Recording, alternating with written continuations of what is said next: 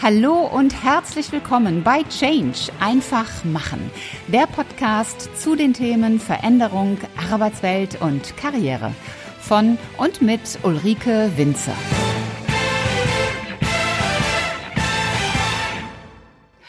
Hallo, liebe Podcast-Community und herzlich willkommen zu einer neuen Folge im Podcast Change einfach machen und im YouTube-Kanal von Change einfach machen. Mein Name ist Ulrike Winzer, ich bin die Gastgeberin in diesem Format und ich freue mich wie immer riesig, dass ihr wieder mit dabei seid.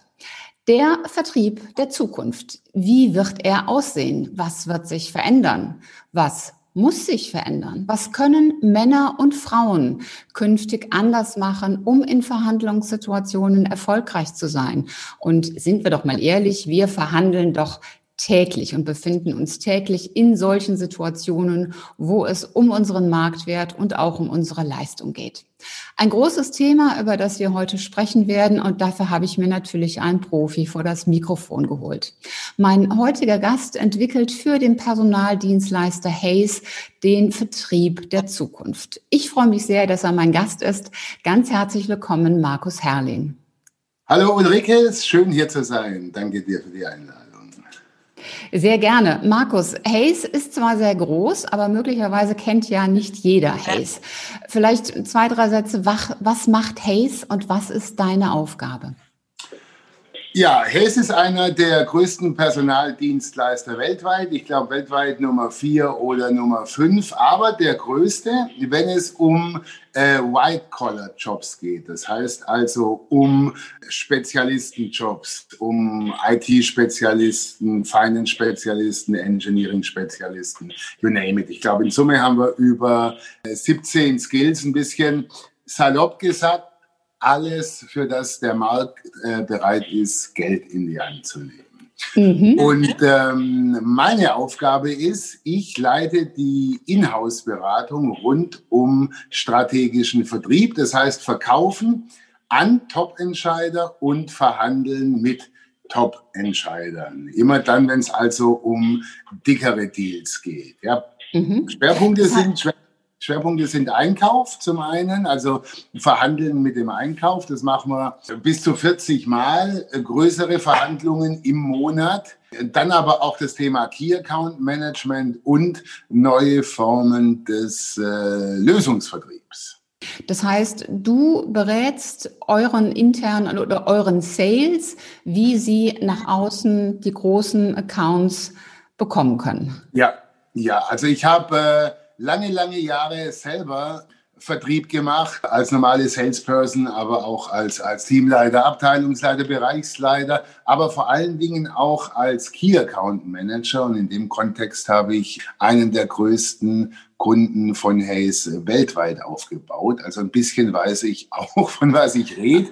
Und aktuell haben wir, haben wir da ist ein bisschen das Zauberwort Sales Enabling. Also aus dem Vertrieb heraus Impulse geben, Erfahrung weitergeben, Methoden übernehmen, von draußen nach innen bringen, aber auch Methoden natürlich selber entwickeln. Da ist gerade das ganz, ganz große Steckenpferd von mir, wo ich glaube, wo ganz stark auch der Vertrieb der Zukunft hingeht, das Thema Social Selling zum einen. Social Selling zum einen und äh, die unterschiedlichsten Formen von Digital Marketing zum anderen. Und zwischendrin auf dieser Customer Journey, früher war es der Kundenbesuch, heute ist es die Customer Journey, die ist sehr viel digitaler, gibt es natürlich auch ganz neue Möglichkeiten, neue Features, wie genau das, was wir hier zum Beispiel machen. Ja, also mhm. Corona hat die Digitalisierung überall und auch im Vertrieb äh, sicher äh, in einem halben Jahr, fünf Jahre aufgeholt. Ne? Ja, du hast es gerade angesprochen, Corona hat ja eigentlich überall, so heißt es zumindest, viel bewirkt. Ihr habt es mit Sicherheit auch zu spüren bekommen und Corona ist ja auch so ein, so ein Pusher für im Vertrieb jetzt das Thema Social Selling. Was habt ihr im Vertrieb dadurch verändert durch Corona? Oh, okay. Das ist jetzt natürlich eine wahnsinnig komplexe Frage. Da können wir ganz oben anfangen, äh, sozusagen auf der, auf der Meta-Makro-Ebene und könnte sagen, der Vertrieb ändert sich momentan rasant schnell in eine digitale amazonisierte Sphäre, Stichwort Plattform, auch im B2B. Also wahnsinnig viel wird auf die Plattform gehen. Alles, was Commodity ist, also Massenware, alles, was äh, Standardthemen sind und auch äh, Kunden, die eher den C-Kunden zuzurechnen sind, werden immer mehr, immer mehr auf Plattformen landen. Auf der anderen Seite wird äh, der Vertrieb, wenn es um Lösungen geht, Stichwort Value Selling, äh, den Kunden, dem Kunden heute seine Probleme lösen, aber ihn auch für, für, für morgen sehr viel wettbewerbsfähiger machen. Das wird sehr viel intellektueller, also eine Amazonisierung und eine Intellektualisierung des Vertriebs findet parallel statt und dazwischen wird immer weniger geben. Das heißt also, irgendwann Kienbaum hat schon vor ein paar Jahren gesagt, dass es wird bis zu 50 Prozent weniger Menschen im Vertrieb im Jahr 2030 geben. Jetzt beschleunigt das Corona und vielleicht ist das dann auch das Jahr 2025. Also das ist so ein bisschen der, der Metatrend. Und eine Stufe darunter ist der Kundenbesuch zur Customer Journey geworden. Das heißt, wir rufen natürlich immer noch an. Das Telefon ist immer noch ein Thema. Das Thema Messe, das Thema Kundenbesuch etc. pp. sind alles noch Themen. Aber es gibt halt immer mehr digitale Komponenten und der Kundenbesuch an sich wird immer mehr zu einer Customer oder Buyers Journey. Das heißt, die Präsenz im Netz wird wahnsinnig wichtig. Die war schon wahnsinnig wichtig in den letzten Jahren, die wird aber auch im B2B aktuell extrem wichtig. Und es gibt die, die Sphäre des Digital Marketing, ja, kennen wir alle. Das ähm, ist die eine Sphäre, ja. Also mhm. wir sind, wir sind sehr viel transparenter. Das andere ist aber das Thema Social Selling. Und, und das ist mein Steckenpferd, weil es ein ureigenes Vertriebsthema ist. Als Vertriebler im B2B oder überhaupt im Business bin ich dann erfolgreich, am erfolgreichsten, wenn ich als Experte wahrgenommen werde. Mhm. Und diese Expertise, die musste man früher mühsam, mühsam auf die Bühne bringen oder man musste ein Buch schreiben. Das schöne Beaumont, ähm, Autorität kommt von Autor. Autor. Ja. Heute, heute, sorry to say, alle, die Bücher schreiben, es kann immer noch nettes Beiwerk sein, aber die sozialmediale Präsenz und auch das, was du machst, ne? Vlogs, äh, Podcasts äh, etc., ja, digitale Bühnen, TED Talks etc., das sind die neuen Themen, um die eigene äh, Thought Leadership zu, zu dokumentieren. Also das ist ein medialer Wandel im Gange. Wenn, wenn du das jetzt mal siehst, wo die Reise hingeht und äh, du hast ja einen Marktüberblick, mal schaust, wo stehen wir in Deutschland an der Stelle? Ganz konkret die Frage, wo stehen wir? Och, also im B2B würde ich sagen, stehen wir fünf, vielleicht auch zehn Jahre hinter dem B2C. Es fängt jetzt gerade erst an. Und in Deutschland stehen wir natürlich zehn Jahre hinter den Amis. Ne? Also wenn ich mir zum Beispiel das Thema Social Selling angucke und mir ansehe, wie das in Deutschland gespielt wird, dann ist es oftmals eigentlich die Methodik und das Mindset, die Denkweise der klassischen PR, der klassischen Vorstands-PR oft genug, nur in neuen digitalem äh, Kleid oder Anzug. Ja? äh, so, so, Leute wie äh, Shay Rowbottom in den USA oder Gary Vaynerchuk, die gibt's ja, ja gar nicht. Ne? Also die wirklich auch eine gewisse Lautstärke haben, die ihre Themen wiederholen, die, die neue oder auch alte, aber gute Ideen äh, recyceln und auf den Markt bringen mit einer Lautstärke. Ich meine, der schönste Satz, den wird in Deutschland keiner unterschreiben, in Amerika wahrscheinlich fast jeder. Jeder ist sein eigener Medienunternehmer. In erster Linie und in zweiter Linie alles anderes. Gary Vaynerchuk.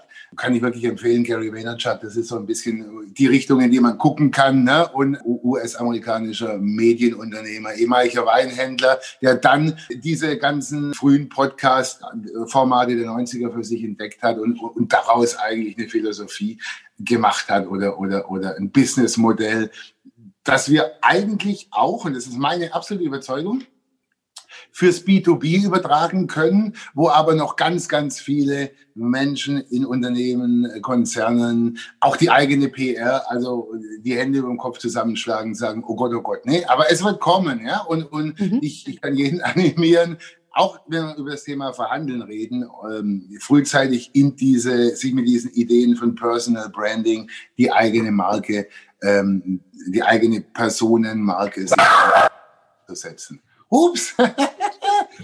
das war. Das lassen wir drin, Kate. Ja, ja, das lassen wir drin. Unbedingt. Bei mir kommt nachher der Frühstücksmann und die wahnsinnig tolle Kollegin. Ähm, ähm, also ihr Lieben, wenn ihr diesen Podcast, wenn, nein, nein, nein, nein, ähm, wenn ihr diesen Podcast schon richtig lange hört, dann wisst ihr, dass mein Hund immer dabei ist und sie ist auch in der Regel eigentlich immer still.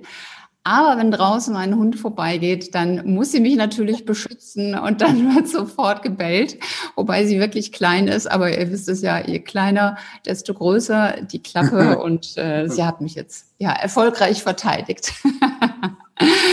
ja, ähm, das war ein gutes Selbstmarketing, was sie da sozusagen betrieben hat. Ähm, Vertrieb ist ja bei allem Digitalen, aber doch letztlich immer noch ein Geschäft zwischen Menschen. Also gerade auch, wenn es ja. um das Thema Lösungsvertrieb geht und das Ganze komplex wird.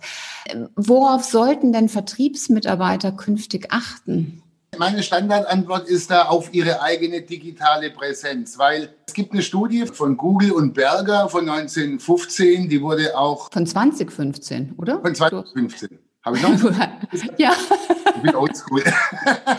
nee, es gibt eine Studie von Berger und und Google aus dem Jahr 2015, die wird immer wieder zitiert. Sie ist im Kern richtig und die Zahl ist beliebig austauschbar. Die sagt, 57 Prozent aller Kaufentscheidungen sind schon gefallen im Kopf des Kunden, wenn zum ersten Mal mit dem Vertrieb gesprochen wird.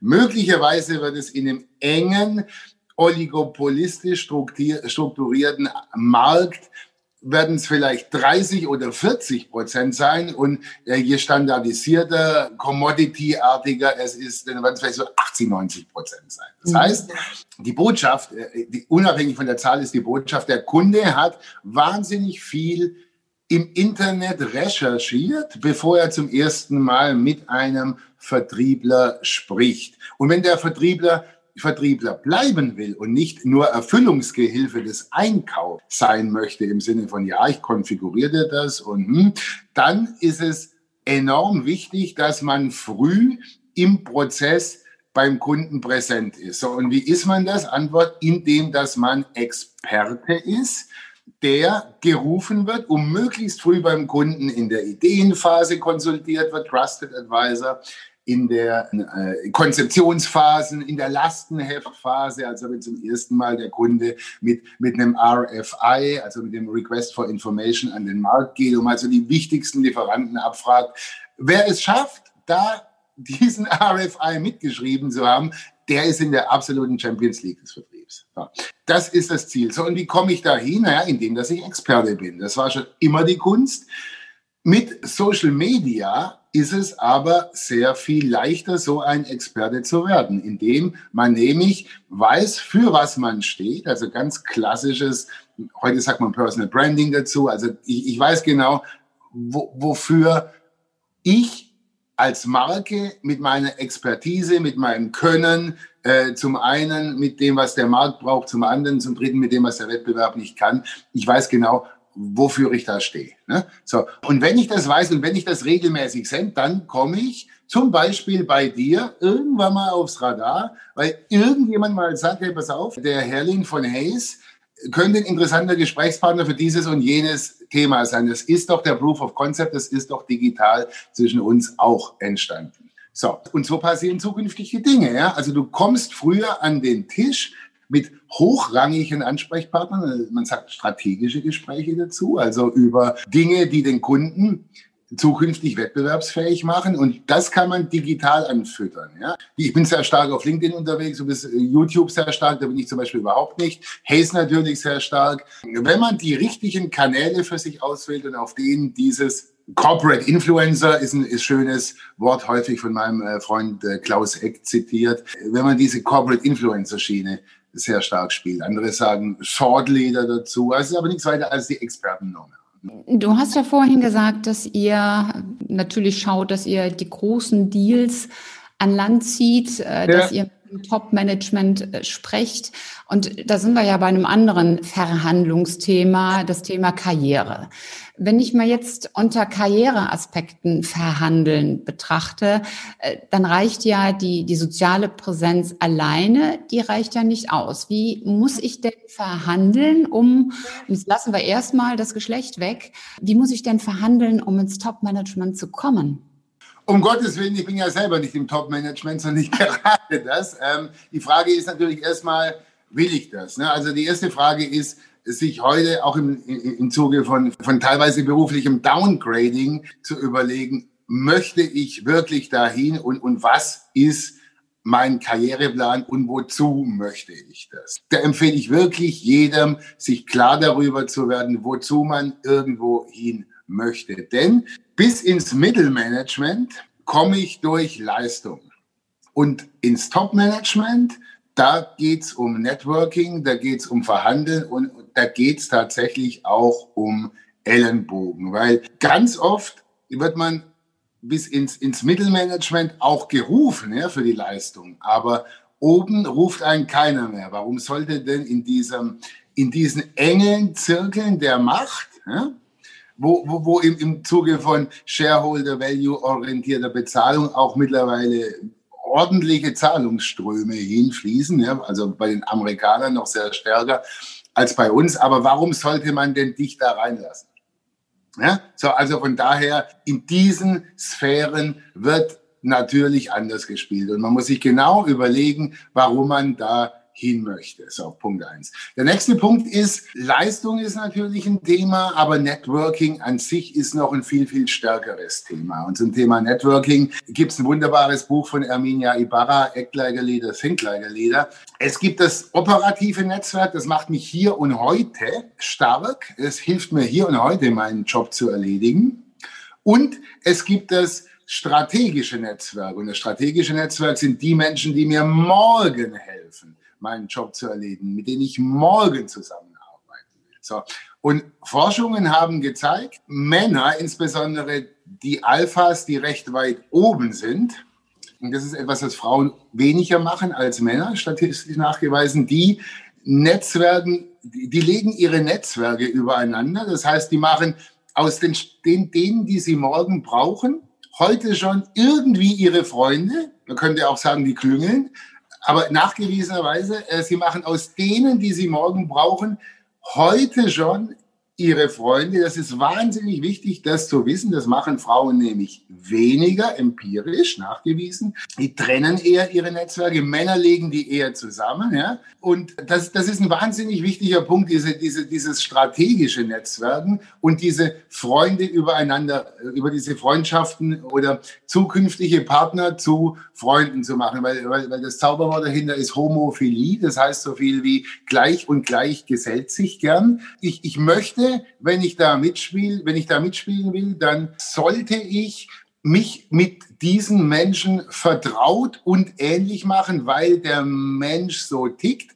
Und schon sind wir bei diesen Old Boys Netzwerken. Also strategisches Netzwerken, zukünftige Machtklicken zu Freunden zu machen. Das, deshalb sind die auch am Wochenende immer unterwegs. Barbecue, Autorennen und solche Sachen. Klingt hohl, aber es ist wirklich so und es ist empirisch nachgewiesen. Homophilie heißt das äh, Zauberwort. Und dieses Netzwerken ist elementarer Bestandteil einer Karriereverhandlung. Mhm. Es ist nämlich elementarer Bestandteil, was gehört zu Verhandeln, unter anderem Mehrwert den ich kommuniziere und diesen Mehrwert, meinen persönlichen Mehrwert, das ist einer von uns, one of the boys, ne? das kommuniziere ich in dieser Form des Netzwerks. Also es gibt keine Karriere nach oben. Es gibt wenig Karriere durch oben, meiner Beobachtung nach, ohne diese Form von Networking. Das ist traurig und gerade deshalb auch in den aktuellen Diskussionen reden viele über Quoten, Diversity etc., um diesen Mechanismus aufzubrechen. Mhm. Das ist mal, das ähm, ist mal für Top-Management, glaube ich, sehr spezifisch. Wie, wie ist da deine Erfahrung? Schwierig. Ich habe wenig Gefühl dafür, muss ich an der Stelle sagen. Deswegen bin ich auch so, so fasziniert davon. Ich versuche das mal auf ein, auf ein Beispiel zu übertragen. Also ich sag mal, ich habe mit Sabine studiert und vernetze mich mit ihr und das ist dann mein persönliches Netzwerk. Ja. Ich habe ein Problem, keine Ahnung, mit meinem Mail-Account dann kenne ich da Klaus Dieter und weiß, dass er ein Spezi darin ist. Dann rufe ich Klaus Dieter an und sage, hör mal, kannst du mir da mal kurz helfen? Ja. Ich habe da ein Problem. Das wäre mein operatives Netzwerk. Ja.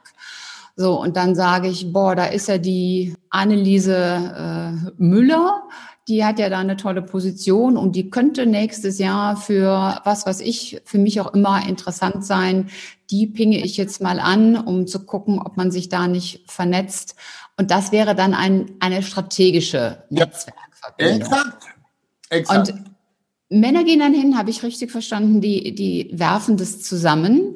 Ähm, Frauen sind an der Stelle offenbar nicht so schlau, in Anführungszeichen. Vielleicht haben sie da auch, auch einen anderen Schwerpunkt, dass sie sagen, ich will Business und Privat nicht verbinden, wobei viele das doch irgendwie machen.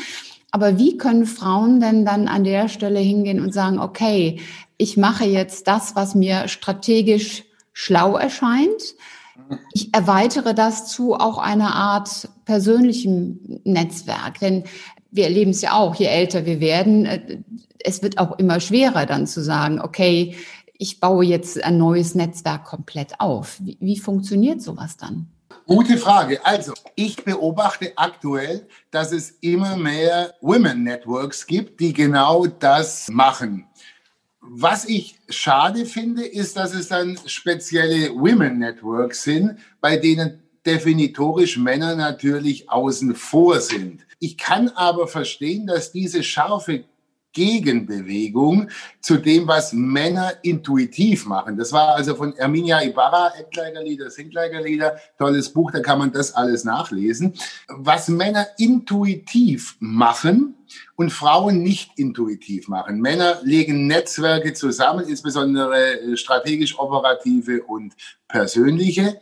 Frauen äh, tendieren eher dazu, das nicht zu tun. Und ich an der Stelle, ich sage es jetzt einmal, ich generalisiere hier natürlich nicht und es soll auch kein Klischee sein. Wir reden immer von einer signi statistisch signifikanten Gruppe innerhalb der Frauen, so dass man sagen kann, okay, es könnte für Frauen eher typisch sein. Ja? Also ich will da gar keine äh, Diskussion aufmachen, da setzt man sich als mittlerweile mittlerweile 51-jähriger äh, alter weiser Mann doch gewaltig in die Näsen. Verzeiht mir. Ne? Männer machen das intuitiv, Frauen machen das nach dieser Forschung intuitiv nicht. Jetzt entstehen tatsächlich immer mehr Frauennetzwerke, was ich sehr gut finde. Noch schöner fände ich es natürlich, wenn es themenbezogene Netzwerke gibt. Ich meine, wir beide, wir, wir, wir sind gerade strategisch unterwegs. Wir haben uns jetzt einmal im Vorfeld gesprochen, aber haben gedacht, nee, das könnte passen und schauen wir mal, was bei rauskommt. Aber es geht um das Thema Vertrieb. Es geht nicht um nur, nur für Frauen, nur für Männer. Es geht um, genau. um das Thema Verkaufen und Verhandeln. So, bestimmte Netzwerke zu gründen, bewusst zu gründen, das ist seit ein paar Jahren extrem stark auf dem Vormarsch, gerade auch unter Frauen. Ich habe auch zahlreiche Frauen bei oder ein paar Frauen bei mir ähm, in meiner kleinen Truppe, ich glaube 70, 70 Prozent Frauenquote. Und, und die Damen gehen sehr stark auf Netzwerkveranstaltungen dieser Art. Wie gesagt, ich fände es noch schöner, wenn es um um Business-Themen an sich ginge und nicht diese geschlechtliche fast schon Diskriminierung irgendwo wäre. Aber, aber nichtsdestotrotz, deine Frage war, was können Sie tun? Und die Antwort ist, das ist natürlich ein Anfang. Und jetzt sind wir wieder beim Thema Homophilie. Gleich und gleich gesellt sich gern. Ich, ich sage jetzt mal salopp. Alte weiße Männer klonen sich natürlich mit alten weißen Männern. Aber wenn man in die Bundespolitik guckt, dann stellen wir fest, ältere weiße Damen klonen natürlich auch ältere weiße Damen. Ne? Und ins Verteidigungsministerium etc. Das heißt, das heißt, es geht nicht darum, dass es ein Männlein- oder Frauenthema ist, sondern es geht darum, wer auch immer die Macht hat, sucht sich Menschen, die ihm ähnlich sind, weil ganz wichtiges psychologisches Thema, Menschen suchen nicht Menschen, die ihnen am meisten bringen. Sonst wären du und ich nochmal zehn Nummern weiter. Menschen suchen nicht Menschen, die einen am meisten bringen. Menschen suchen Menschen, vor denen sie am wenigsten Angst haben. Ja. Und vor wem habe ich am wenigsten Angst? Vor Menschen, die mir ähnlich sind, mit denen ich studiert habe, die ich schon lange kenne, etc. pp. Ja? Warum drehen denn in den DAX-Unternehmen immer die gleichen Manager ihre Kreise? Weil man sich kennt, weil man sich beurteilen kann. Äh, Finanzexpertin äh, Sandra Navidi, bekannt von NTV, Beyond Global, hat ein tolles Buch geschrieben, das habe ich auch inhaliert, Superhubs über die großen Menschen der Finanzindustrie, Diamond, ich glaube von, von, Goldman Sachs ist der und, und, Buffett und you name it. Ne? Aber ganz kleiner Club, äh, kommen alle aus den Ivy League Universitäten, äh, sind alle in bestimmten Bereichen sozialisiert, äh, haben alle die gleichen äh, Banken durchlaufen. Goldman Sachs und McKinsey scheinen da so, so, so, so Kaderschmieden zu sein. Ja? Und man, man rekrutiert genau immer wieder diese Leute, ne? diese, diese besten Kumpels, weil man kennt sich, man meint sich aufeinander verlassen zu können und es gibt auch in, in Netzwerken dieser Art dann bestimmte, bestimmte, wie heißt es, Kodizes, ne, oder was ist Kodex Plural. Es gibt, es gibt einen Kodex und, und der ist ungeschrieben und, und man, man hält sich dran und man muss schon verdammt viel machen oder anstellen, um da mal rauszufliegen. Also gleich und gleich gesellt sich gern. Das war bis hierhin der erste Teil des Interviews mit Markus Herrlin. Im zweiten Teil geht es dann darum, wie du in eine starke Verhandlungsposition kommst und welche Verhandlungsstrategien dich zum Erfolg führen. Genug Gründe, um unbedingt wieder dabei zu sein. Das war's auch schon wieder für heute. Wenn dir die Folge gefallen hat, dann mach doch ganz einfach drei Dinge. Erstens, teile die Folge mit Menschen, die dir wichtig sind. Zweitens, abonniere den Kanal, damit du keine Folge mehr verpasst. Und drittens, hinterlass mir gerne eine, am liebsten 5-Sterne-Bewertung bei Apple Podcast und eine Rezension. Ich freue mich in jedem Fall, wenn du auch beim nächsten Mal wieder mit dabei bist. Und wenn du Fragen oder Anregungen hast, dann schreib mir eine Nachricht. Alle Kontaktdaten findest du in den Show Notes. Und bis zum nächsten Mal. Sei großartig und mach einfach Change. Deine Ulrike Winzer.